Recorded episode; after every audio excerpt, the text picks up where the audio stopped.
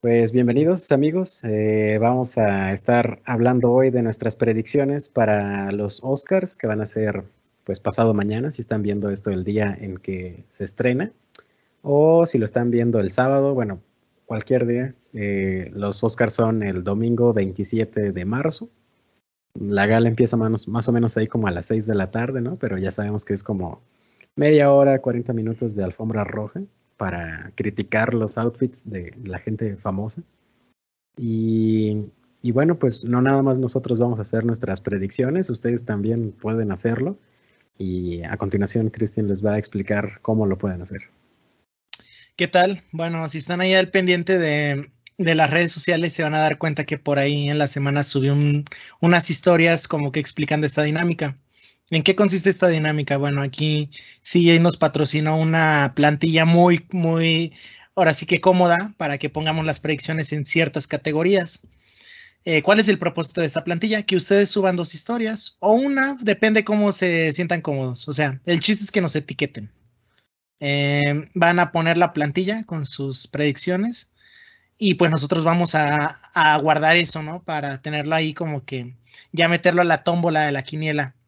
¿Qué está en juego? Bueno, lo que está en juego es que pues una tarjeta de 300 pesotes de Netflix, lo cual les alcanza para el paquete más mamón durante un mes, o en su derivado algún otro paquete por más tiempo. Eh, Netflix es un servicio de streaming caro hoy en día y pues creo que tiene contenido que en un mes pueden disfrutar a gusto. Tan, tan solo las películas. Tiene una selección completa de puras películas nominadas al Oscar. Pero bueno, eh, aparte de eso, no es el único premio, o sea, andamos, andamos generosos. Desde este humilde programa los invitamos a participar, a platicarnos de algún tema de su, de su elección, ¿no? Si nos dicen, oye, queremos hablar de BTS, sobres, el CJ y yo empezamos al K-pop de un día para otro. Si nos dice, oye, queremos hablar de Macario, ah, pues ahí es algo que teníamos pendiente, ¿no?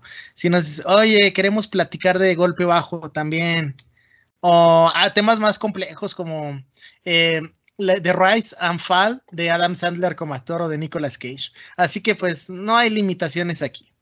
Em, estén pendientes ahí, voy a volver a subir unas historias probablemente el día que esté saliendo este capítulo. Así que pues bueno, eh, sin más por el momento, los dejamos con nuestras predicciones de los Oscar 2000. ¿Son 22 o 21 estos? Eh, se llaman 22, pero premian las películas del 21, entonces es válido. Ok.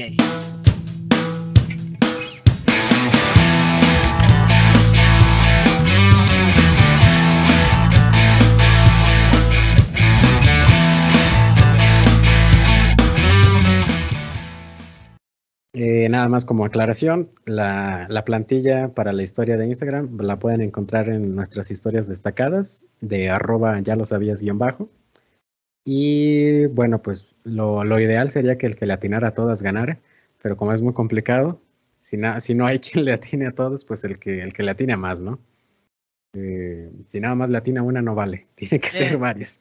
El año pasado, eh, Jacel Balcazar, un compa, no manches, él y yo estuvimos así, cabeza a cabeza, TED a TED en casi todas las categorías que propusimos, pero me ganó porque él le puso que este, ¿cómo se llama? Anthony Hopkins iba a ganar el premio al mejor actor. Y yo se lo puse a Gary Oldman porque, bueno, sigo sosteniendo hasta el día de hoy que Gary Oldman se merece ese premio. O sea, ¿quién vomita frente a una cámara por gusto, no? O sea, es como... es una, bueno. Es una forma.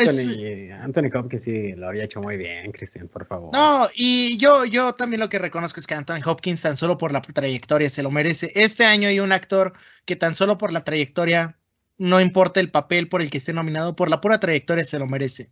Pero pues bueno. Exactamente. De hecho, a propósito, eh, recordarás que desde el año pasado el orden en que como entregan los premios cambió. Sí. Eh, ya no es el que habían tenido por bastantes, bastantes años. Y, ahora precisamente inician, el primer premio que se da es el de mejor actor. Entonces, pues vamos a empezar por ahí nuestras predicciones. Ustedes ya saben más o menos quiénes son los nominados, pero si no lo recuerdan, pues está, está Will Smith, está Andrew Garfield y ¿quién más está por ahí?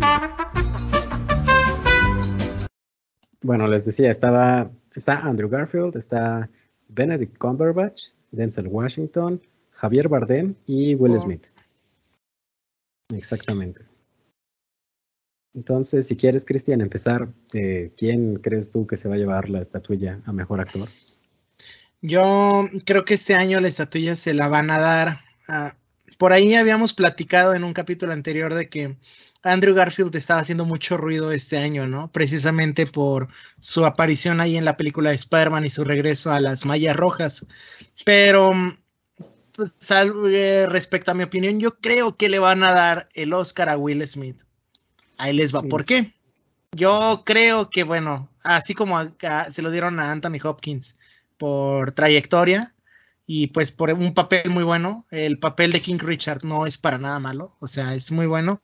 Es funable en algunos sentidos como el de DiCaprio en El Lobo de Wall Street, pero fuera de eso es un papel que le requirió, le requirió mucho y aparte la carrera de Will Smith es, otro, es otra onda, o sea, no tiene papeles malos. Y es más, los papeles malos de él nos dan risa, o sea, no, no nos enojan sus papeles malos. Como en Gemini Man, ¿no? Que le ponen eh, como CGI a lo desgraciado en la cara para que sea como el príncipe de Bel Air.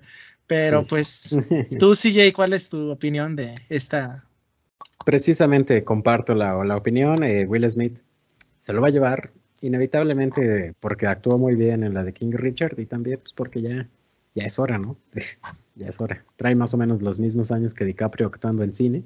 Y a DiCaprio ya se lo dieron hace como tres, cuatro, algo más o menos así. Entonces ya Will Smith, sin duda alguna. Eh, Andrew Garfield todavía está muy chavo y probablemente se lo va a ganar, ¿qué te gusta? dos años, cinco años máximo. Bueno, eso decían de DiCaprio, ¿no? pero ojalá, no. se lo gane. Sí. Eh, este, esta de actor, por cierto, es una de las, de las respuestas que pueden dar en, nuestro concurso. La siguiente no está ahí, pero actor de reparto es muy interesante. Eh, aquí yo apunté, bueno, los nominados antes. actor de reparto está Ciaran Hinds por Belfast, Jesse Plemons, eh, lo recordarán el de Breaking Bad, ¿no? Eh, Jesse Plemons por The Power of the Dog, Cody Smith McPhee por The Power of the Dog, J.K. Simmons, Bing de Ricardos y Troy Kutzor por Coda. Este último fue el que yo apunté, Troy Kutzor, el papá de la familia, eh, como mejor actor de reparto. Yo también aquí te copio. Troy, Troy es que pues él es una persona que no puede hablar, o sea, y el papel requiere mucho porque pues no sé, ¿te acuerdas cuando Mandalorian, que no nominaron precisamente a Pedro Pascal, pero la actuación de voz era hermosa? O sea, dices como, es que no le ves la cara, pero a través de la voz transmite mucho. Acá es al revés, no puedes escuchar la voz del actor, pero la actuación física, ruda, corporal, te transmite demasiado. Y yo creo que es algo que pues sí se lleva de calle, les da escuela al menos en este sentido a los demás actores. No, no demerito la, los nominados, o sea, son papeles muy buenos. Pero Troy Kotsur sí la rompió en coda. O sea, si tienen oportunidad de ver la película, es un personaje entrañable. O sea, sí lo van a, se van a identificar como. Yo sé por qué es así, vamos, o sea, puedes entender sus motivaciones, aparte de que es un personaje desarrolladísimo, cosa que le ayuda mucho a la actuación. O sea, entiendes bien el por qué está haciendo lo que está haciendo. Exactamente. Mejor descripción no hay. Después de un pequeño problema técnico, aquí tenemos la mejor actriz en un rol protagónico, in a leading role. Las nominadas son Jessica Chastain por The Eyes of Tammy Faye. Esa película tengo ganas de verla porque pues ve que por ahí sale Andrew Garfield también, o sea, me culpa, no la he visto. Pero bueno, Olivia Colman en The Lost Daughter, actuación sosa, que se van a dar cuenta cuando la vean. Penelope Cruz por Madres Paralelas también. Eh, la española no deja de que, no deja de qué hablar. Nicole Kidman, Bing de Ricardos, ahí tenemos un capítulo en el Patreon, por si les interesa suscribirse para escuchar acerca de esta película. Buena actuación. Y Kristen Stewart por Spencer, no manches, esta película ah, hermosa, tan bonita, tan te, enojas con la realeza británica cuando ves esta película. Yo, mi voto va para Kristen Stewart. Es una princesa Diana muy vulnerable, es una princesa Diana que incluso la ves como al borde de la locura. Y pues yo creo que si no fuera Kristen Stewart, mi segundo sería Olivia Colman, sin broncas. Excelente. Te fuiste por el corazón más que por el por el dinero de la academia, ¿no? Sí, sí. Aparte, cosa chistosa, la película de Los Daughter ganó un premio en los Spirit Awards porque es una película de bajo presupuesto. No. O sea, eh, Olivia Colman les tiró el paro de decir, ¿sabes qué?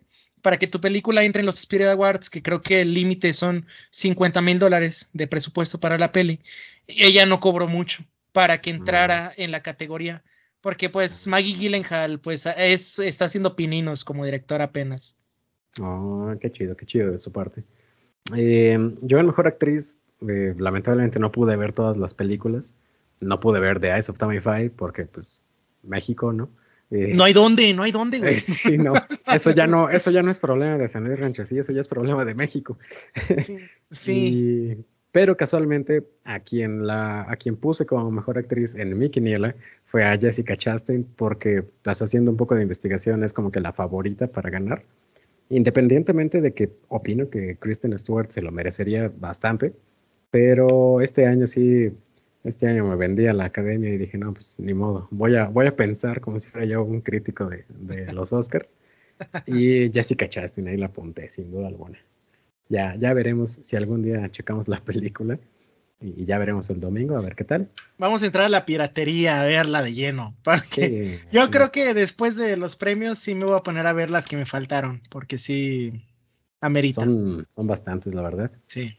Pero bueno, pasamos a mejor actriz de reparto.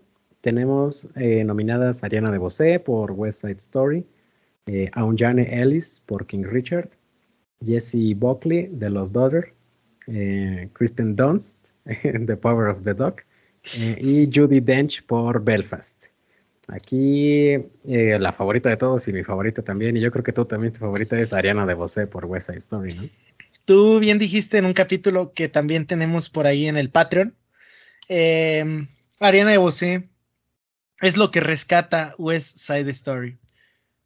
al, mira, no quiero hablar mal, también el papel de Anjanawe Ellis es muy bueno, es la esposa de, de, este del señor Richard, ¿no? Del papá de las, de las leyendas.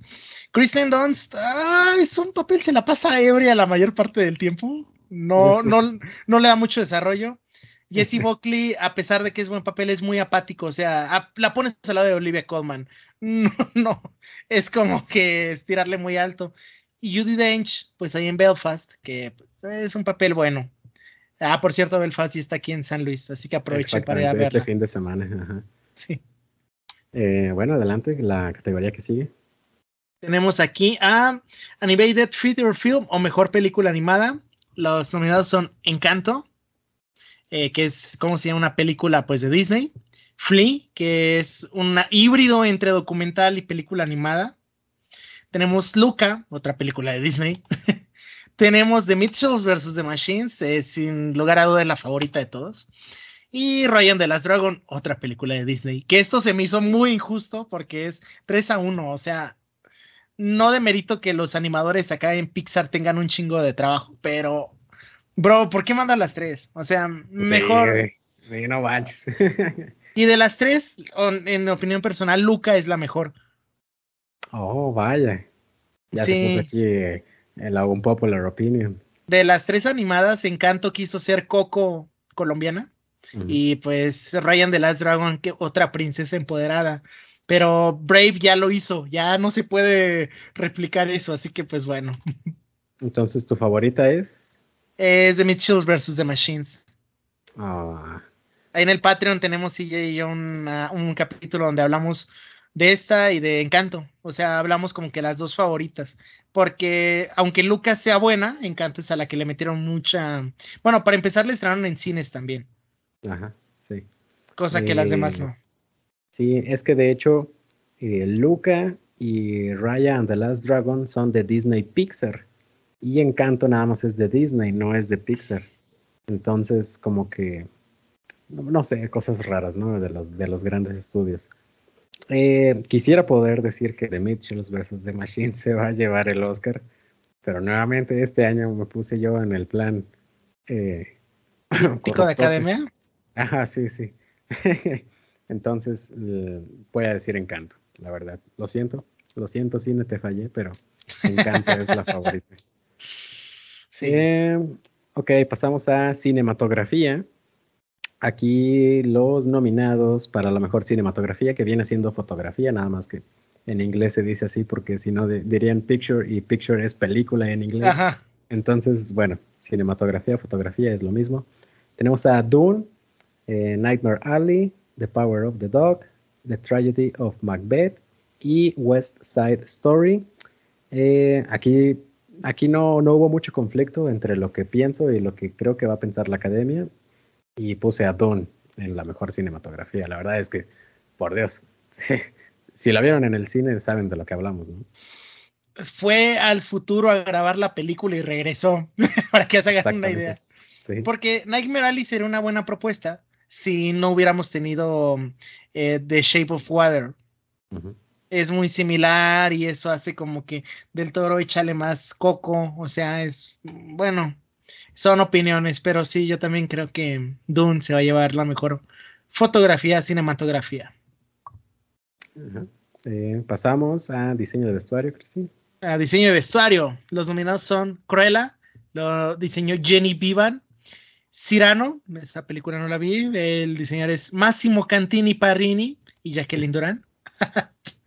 eh, Dune, Jacqueline West y Robert Morgan. Nightmare Alley, que es Luis Sequeira. Y West Side Story, Paul Tassewell. Eh, mi favorita es Cruella, o sea, tan solo los ovnis que trae Emma Stone en esa película son God. Y pues tenemos una David Bowie andrógina ahí en, en un como personaje, o sea, es, es muy buena película. Dune sería buena, pero ah, no sé, como que ya tenemos una, ya tenemos una versión de trajes de Dune. Ajá, exactamente. Nightmare Alley no, no, como que no innovó con Del Toro. Y West Side Story pues, es básicamente película de época. O sea, tampoco innovas. O sea, simplemente es como, puedes estar viendo una serie de televisión eh, de la época, o sea, de los 40, 50, y va a tener el mismo vestuario, no, no trajo nada nuevo y Cruella, pues sí, aparte al ritmo de Tiger Mother Down. Eh, tradicionalmente dicen que en el mejor vestuario siempre ganan las películas de época, pero yo creo que este año, la neta, no. Es que es imposible omitir Cruella y, esos vestuarios. O sea, la película se trata de moda, ¿no? Entonces es imposible no hacerle caso. Entonces opino lo mismo, Cruella para el diseño de vestuario.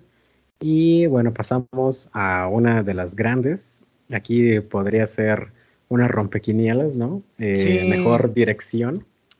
Em, tenemos a Jane Campion por El Poder del Perro, Kenneth Branagh por Belfast, Paul Thomas Anderson, eh, Licorice Pizza, eh, ¿cómo se llama? Ryusuke Hamoguchi, Drive My Car, Ryusuke Hamaguchi. Ándale, ese y, Steven Spielberg por West Side Story. Eh, me decanté por Jane Campion, la neta. Se lo merece la señora. El poder del perro es una película excelentemente dirigida. Sí, sí, yo, yo opino lo mismo. O sea, la, bueno, yo creo que ha habido casos en la que esta categoría que va de la mano con mejor película eh, no tienen el mismo ganador pero yo también creo que desde ahorita que pues Jane Campion va a romperla en las dos categorías. Sí, sí, sí, definitivamente. Eh, seguirían documental y corto documental. Si quieren, nos las brincamos, ¿no? Porque la neta, yo no vi ninguno. ¿Tú, tú, lo viste? ¿no? de hecho, vi que Netflix tiene unas ahí en su. De, en, tiene algunas de las nominadas, pero no. No, la, la verdad no, no me metí a ver ninguna. Si quieres, sáltate a esta edición. Edición, esta está muy buena porque tenemos aquí la nominación de Hank Corwin por Don't Look Up, de Joe Walker por Dune, Pamela Martin por King Richard, Peter Siveras por The Power of the Dog y Myron Kirsten y Andrew Weisblum por Tic Tic Boom. Yo honestamente creo que aquí en la edición se la va a llevar Dune porque pues es adaptar eh, lo que estamos, es, son tres libros, Dune la película que vimos en los ochentas hizo todo en una sola película. Y esta película supo explotar bien, al menos la primera de lo que esperamos de una trilogía, ¿no? O sea, sí, sí es como que yo creo que dio buen desarrollo, dio ahí como no, no dejó cabos sueltos, como en la versión original de Dune. Puede que haya cosas que no entiendas del todo porque todo va muy rápido, pero esa película se tomó su tiempo. Y la edición es eso, que una película sea coherente. Pero bueno, Exactamente, eh, yo opino lo mismo. Dawn merece la mejor edición. ¿Cómo sabes que está bien editada? Porque dura, creo que dos horas y no se siente, ¿no? O sea, no, no, para Incluso creo que dura dos horas y media, ¿no? Algo así. No me acuerdo cuánto dura. Dura mucho. Y, y no se siente. O sea, estás tú en el cine sentado y dices, ah, qué padre película. Eh, todo tiene cierta coherencia. Va, le entiendes perfectamente la película. La pueden ver ahorita mismo en HBO Max si quieren. Eh, súper, súper editada. Eh, es lo que yo hago, entonces pues, por eso sí me gusta la edición, ¿no? Entonces no, no iba a dejar afuera a Dune. Eh, bueno, tenemos también película internacional, aquí no hay mucho de qué hablar, hay una favorita amplísima, eh, pero bueno, las nominadas a Mejor Película Internacional, aquí está. Tenemos a Lunana, a Jack in the Classroom de Bután, Flea de Dinamarca, The Hand of God, Italia, Drive My Car, Japón y The Worst Person in the World de Noruega. Yo diría que la batalla está entre Drive My Car y The Worst Person in the World, pero como Drive My Car también está nominada a Mejor Película, entonces pues yo, yo puse esa como favorita, la verdad.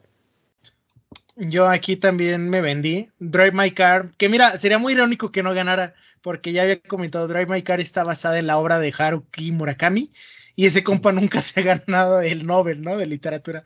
Así que sí sería como que muy irónico y sería poesía, rima, que no ganara el premio, pero yo creo que se la va a llevar. Si no se la lleva esta, pienso lo mismo. Hoy vi ilegalmente The Worst Person in the World porque la quitaron del cine.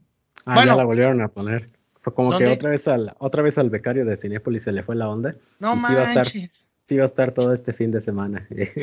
me estás diciendo que me arruiné una buena experiencia por desesperado. sí. Sí, sí, sí, Bueno. Ya, ya nos había pasado esto, a mí me había pasado esto, la verdad. Y, ahora, ahora a Cristian le pasó. Todo porque el, el, becario de Cinépolis no se pone las pilas, la verdad. Si quieren tener poquito criterio de hablar de esta categoría, ahí en Netflix está Ah, está la mano di Dio. Ah, está la mano di Dio, de Pablo Sorrentino. Eh, The Hand of God. Es muy buena película. Si les gusta el fútbol, por ahí tiene unos guiños a la cultura. Así que, pues, es buena, ¿no? ¿Quién es la mano de Dios? Pues ya, ya se los dejo de tarea. Así que, ah. pues, ajá. Ah, ah sí. Ahora todo cobra sentido. Ajá, tiene guiños a esta, al fútbol, a Fellini, a la sociedad italiana ochentera. Es una película interesante, pero pues Vamos a la siguiente categoría. Reitero, Drive My Car se lo debe de llevar, pero si no se lo lleva, qué chingón va a ser, ¿no? Porque va a ser irónico. ¿Qué opinas? ¿Hablamos del maquillaje y el, ¿cómo se llama? Hairstyle? Eh, si quieres, nada más de tu, tu que creo que va a ser ah. el mismo también. No, fíjate que aquí, aquí sí esto me decanto por House of Gucci. Ah, ok, no, entonces menciona los nominados para que. Mira, los nominados ahí les va. Es Coming to America, no lo he visto. Es Cruella, es Dune, es The Eyes of Tam Tamify, que es muy fuerte. No sé si has visto fotos ahí de la película. De las fotos, sí. Es, es, muy fuerte la candidata, es candidata porque se dan cuenta, maquillaje no es solo como que, pues eh, lo que solemos entender por maquillaje, si no son prostéticos y cosas así, que pues bueno, ahí de Ace of Tamify puede romper una quiniela, pero yo me decanto por House of Gucci. ¿Por qué? Porque hace, te hacen creer que, que Lady Gaga es Patricia Gucci. Te hacen creer que, ¿cómo se llama? Que Adam Driver está gordo y es calvo. O sea, la verdad creo que yo en lo personal, House of Gucci es muy fuerte candidata. Ok, Jared Leto es gordo y calvo. Eh, Jared, Leto, ¿qué dije? Adam Driver. Ah, no, Adam, Driver es alto y guapo como siempre, pero sí, Jared Leto es, es, este, es el ah. tío incómodo. Entonces, maquillaje peinado, House of Gucci, ¿verdad? Yo, yo honestamente creo que se lo merece. Eh, de aquí, primera discrepancia. Bueno, no sé si es la primera, pero aquí yo puse Cruella, la verdad, porque no suelen ir también de la mano vestuario y maquillaje peinado, entonces si vestuario es Cruella, entonces maquillaje peinado también Cruella, que la verdad pues está bien hecho. Sí. Eh, y es una película que está chida en ese aspecto. Entonces, ojalá y gane Cruella. Ojalá, ojalá, quién sabe. Eh, pasamos a score original. Eh, bueno, bueno, nada más vamos a mencionar a los nominados por respeto a, a, los, a los señores y señores que, que hicieron estos scores. Don't Look Up, Dune, Encanto, eh, Parallel Mothers y The Power of the Dog. Obviamente, obviamente, eh, el Oscar para el mejor score va a ser Dune, Hans Zimmer. ¿Quién más si no Hans Zimmer? No sé qué opinas tú. Ah, yo, yo también creo que es que lo que son las películas de Denis Villanueva, Denis Villeneuve, es que tiene una edición de sonido muy, muy bonita. O sea, y no solo edición de sonido, suelen tener soundtracks que pasan desapercibidos. Y aquí lo que hizo Hans Zimmer, mezcló el sonido de la arena, que está moviéndose, con violines que van así en chinga, ¿cómo se, despacito? Y orquestas uh, fortísimas. Que mira, si no fuera esta, yo le voy a Power of the Dog. Es otro, ya hablamos en un capítulo que tenemos cerca de esta película.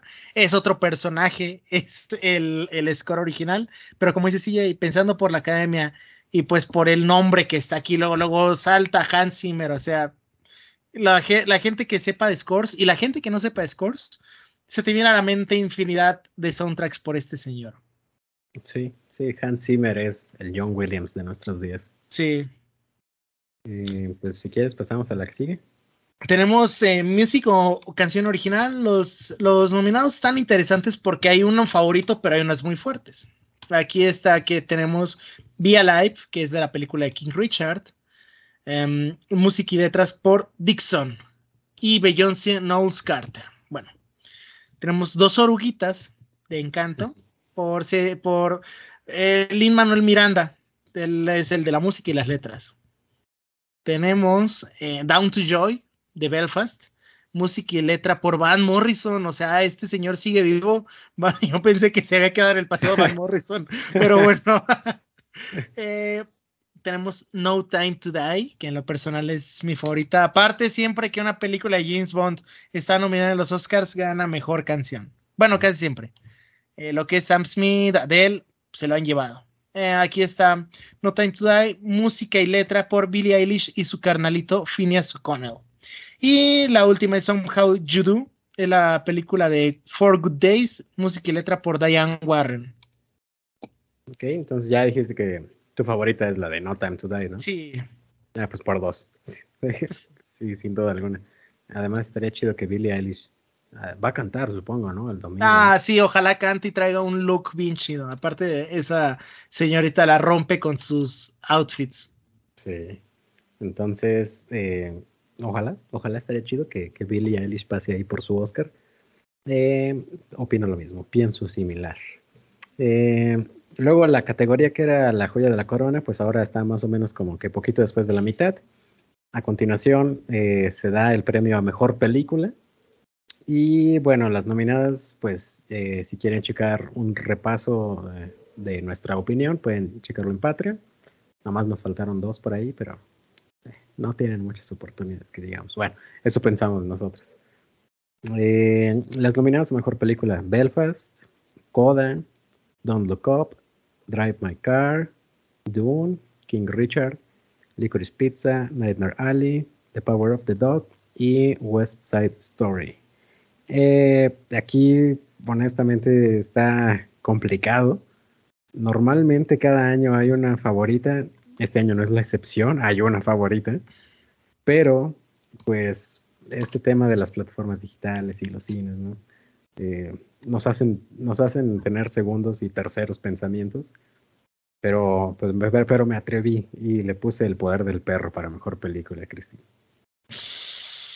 Ah, no sé, es difícil. Mira, yo en las favoritas, la favorita está Drive My Car, ¿no? Porque pues ahí sería como que un algo estilo Parasite, algo que pues rompió el estándar. Yo también en película no, sabes que yo en películas sí me voy por. Ah, ah ¿verdad? sí, está muy difícil.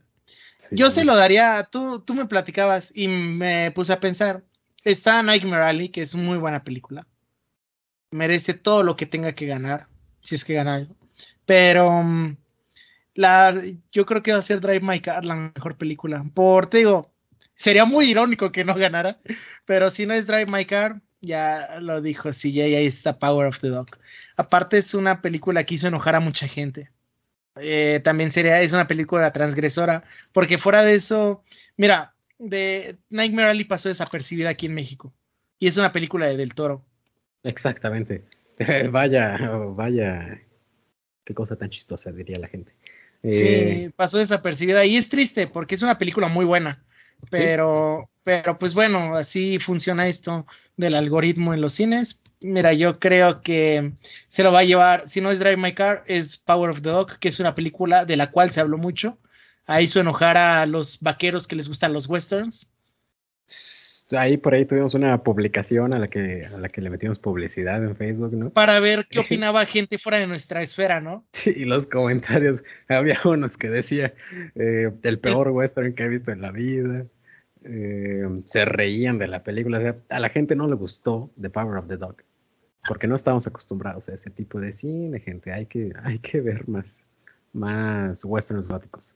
Sí, no todo es John Wayne con un cigarro, no todo es Clint Eastwood, o sea, este, como decían, western, eh, western gótico, anti-western, también por ahí leí, o sea, tiene muchas cosas que innovan el cine, innovan un género antiquísimo, que yo creo que si las únicas películas que han hecho ese efecto en el western son No Country for Old Men, que le dicen que es un, un neo-western, y esta película, que pues western gótico, anti-western, como le quieras decir.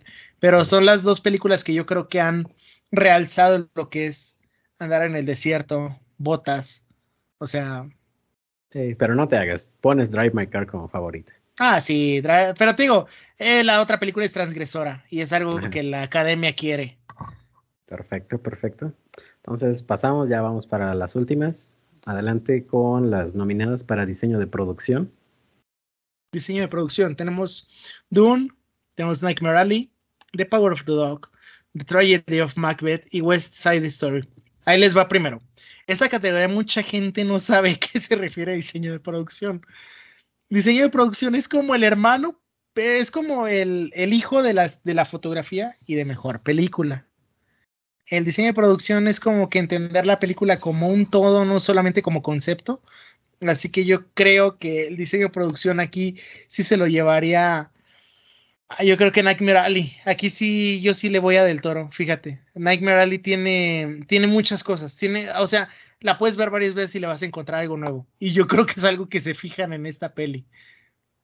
fíjate, qué, qué, interesante. La verdad, yo eh, diseño de producción puse a Dune porque eh, pues es la que me hace más sentido dentro de esta cosa futurista, ¿no? Que no sabemos cómo es el futuro, pero eh, me hizo mucho sentido, la verdad, y, y bueno, pues estaría chido que se lo llevara Dune. Además, como ya quedó demostrado en los BAFTA, eh, pues todo el mundo piensa que Dune es una super película, pero nada más en los aspectos técnicos.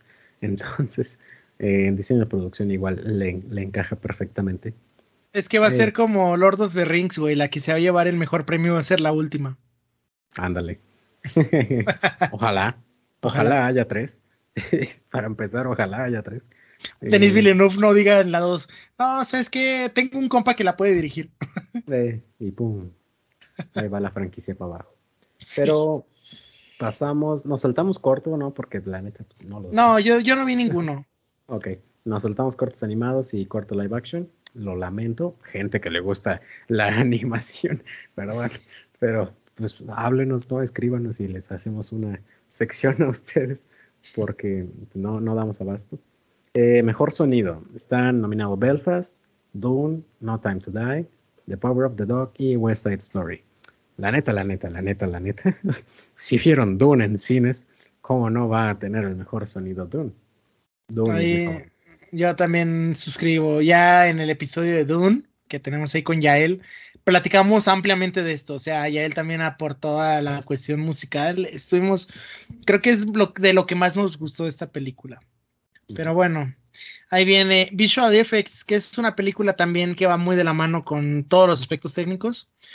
Los nominados son Dune, es Free Guy, No Time to Die, Shang-Chi and the Legend of the Ten Rings y Spider-Man No Way Home, se ha dicho de paso, qué pésimos efectos especiales tiene esta última película. Sí, no, no nos dimos cuenta por todo el hype que teníamos, pero están no, horribles. Sí, vela, vela en retrospectiva y tú fuiste el que me dijo, o sea, lo que es eh, eh, Lagarto, lo que es el hombre de arena, ni siquiera le hablaron a los actores usaron material que ahí tenían enlatado, o sea, eh, tenemos que ya es todo pantalla verde. Aquí sí aplausos para Sam Raimi, que en su época fue, ¿cómo se llama? Animatrónicos para los brazos de Octopus.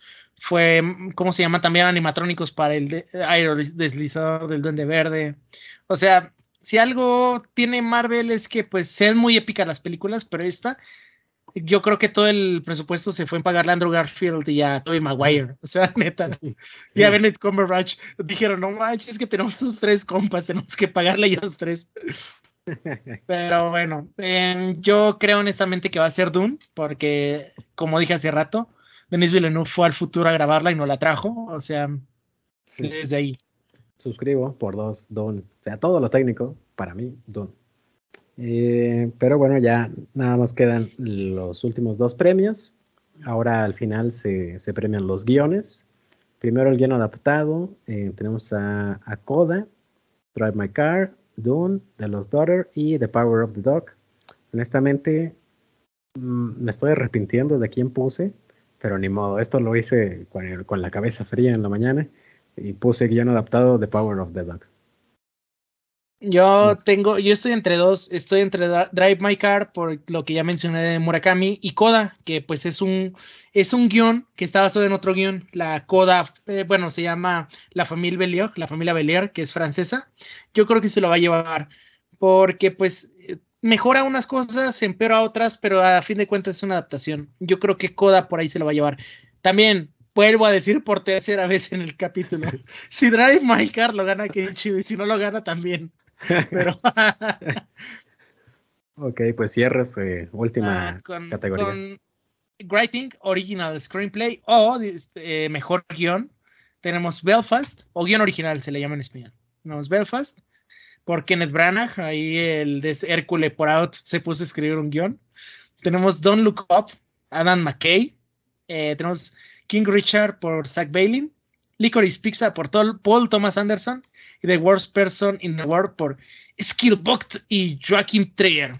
No es creo nada de Lars von Trier. Yo sí decía cuando vi el apellido Trier ahí dije, mmm, pero no, creo que no es nada. Nada más ahí comparten apellido. Yo honestamente creo que va a ser Licorice Pizza. Es una película que habla de todo y nada. Yo creo que ahí se, ahí es todo. Sí, no, no describe nada más que la originalidad, precisamente un guion como el de Licorice Pizza honestamente, qué triste que va a ser el único Oscar que, se va a llevar. Pero se lo merece. El guion original es, muy original. Es Paul Thomas Anderson cuando se pone Sí, sí, no. Él tiene, vean, ahí tenemos Boogie Nights también. Nadie haría como que la retrospectiva que, caída de carrera de un actor porno. Tenemos El Hilo Fantasma. O sea, ¿quién se hubiera interesado en escribir acerca del sastre, de un sastre de la realeza? Paul Thomas Anderson tiene tiempo libre y tiene creatividad, así que pues. Y pues bueno, eso fue todo. Eh, queríamos hacer un episodio corto, pero salió una, salió una plática muy, muy padre, muy entretenida y, sirve que aprenden un poquito, ¿no? Bueno, aprenden, comparten el conocimiento con nosotros de, del el ritual de ver los Óscares. Si a ustedes les gusta mucho ver los Óscares, eh, si no, pues adelante. O sea, es el domingo a las 6, como les digo, media hora, 40 minutos de alfombra roja. Si lo quieren ver en tele abierta, Azteca 7 es su opción, la única. Y si tienen cable, pues en TNT. Ojalá y los pasaran por HBO Max, ¿no? Pero creo que no. No, hay mucho dinero de por medio. sí.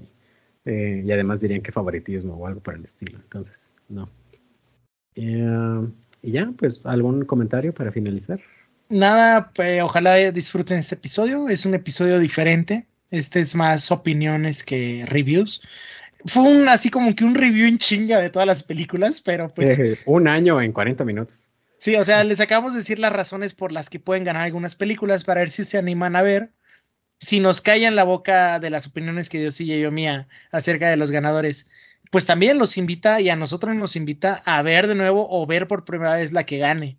para ya verla desde esa óptica, ¿no? ¿Por qué ganó el Oscar? Pero bueno. Entonces, ¿dónde nos vemos la siguiente semana, sigue? En Ya lo sabías.